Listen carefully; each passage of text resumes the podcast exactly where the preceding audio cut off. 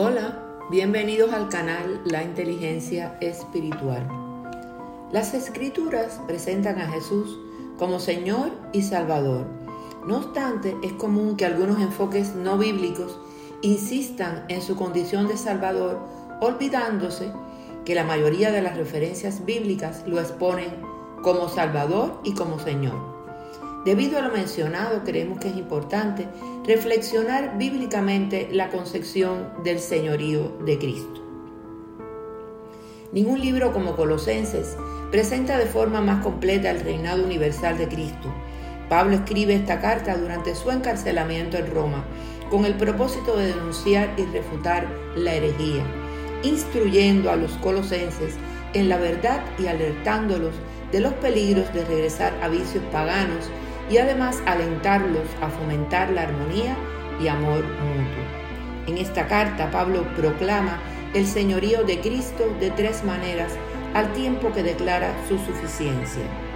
Cristo es el Señor de toda la creación, su autoridad creadora cubre todo el universo material y espiritual, porque en Él fueron creadas todas las cosas, las que hay en el cielo y las que hay en la tierra, visibles e invisibles, sean tronos, sean dominios, sean principados, sean potestades, todo fue creado por medio de Él y para Él. Colosenses 1:16.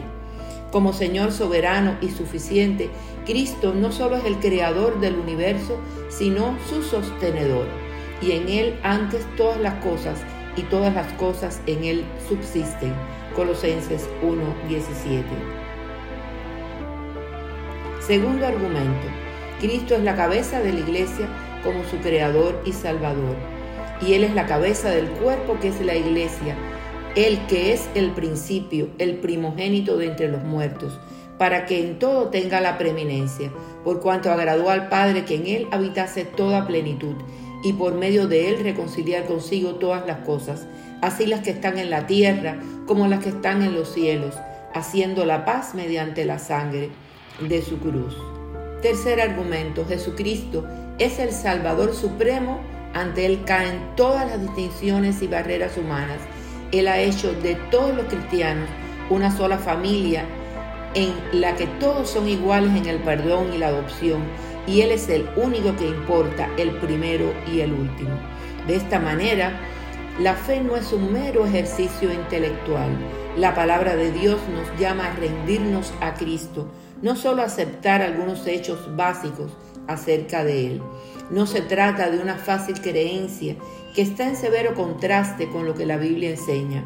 El Evangelio llama a una fe que presupone que el pecador debe arrepentirse de su pecado y ceder ante la autoridad de Cristo. Esto, en pocas palabras, es lo que generalmente se denomina como el señorío de Cristo en la salvación.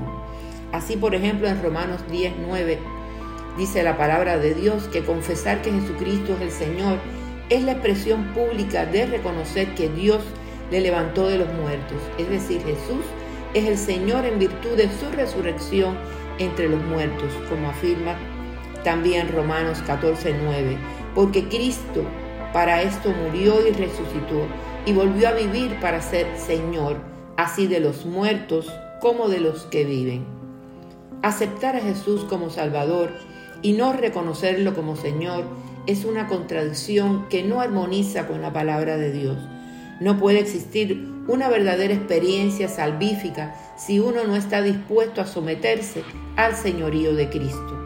La confesión verdadera del señorío de Cristo debe ser práctica y manifestarse por medio de una obediencia sincera y genuina a su autoridad y a su soberanía. Finalmente, la persona que acepte y reconoce al Señor Jesús como el Señor de su vida se autodenomina un mayordomo de Él y debe realizar una entrega completa de su vida, según Lucas 10, 27. Ama al Señor tu Dios con todo tu corazón y con todo tu ser, con todas tus fuerzas y con toda tu mente. Entonces, desde esta perspectiva bíblica, ¿estaremos dispuestos a aceptar y reconocer el señorío de Cristo en nuestras vidas? Será hasta la próxima vez. Bendiciones de lo alto.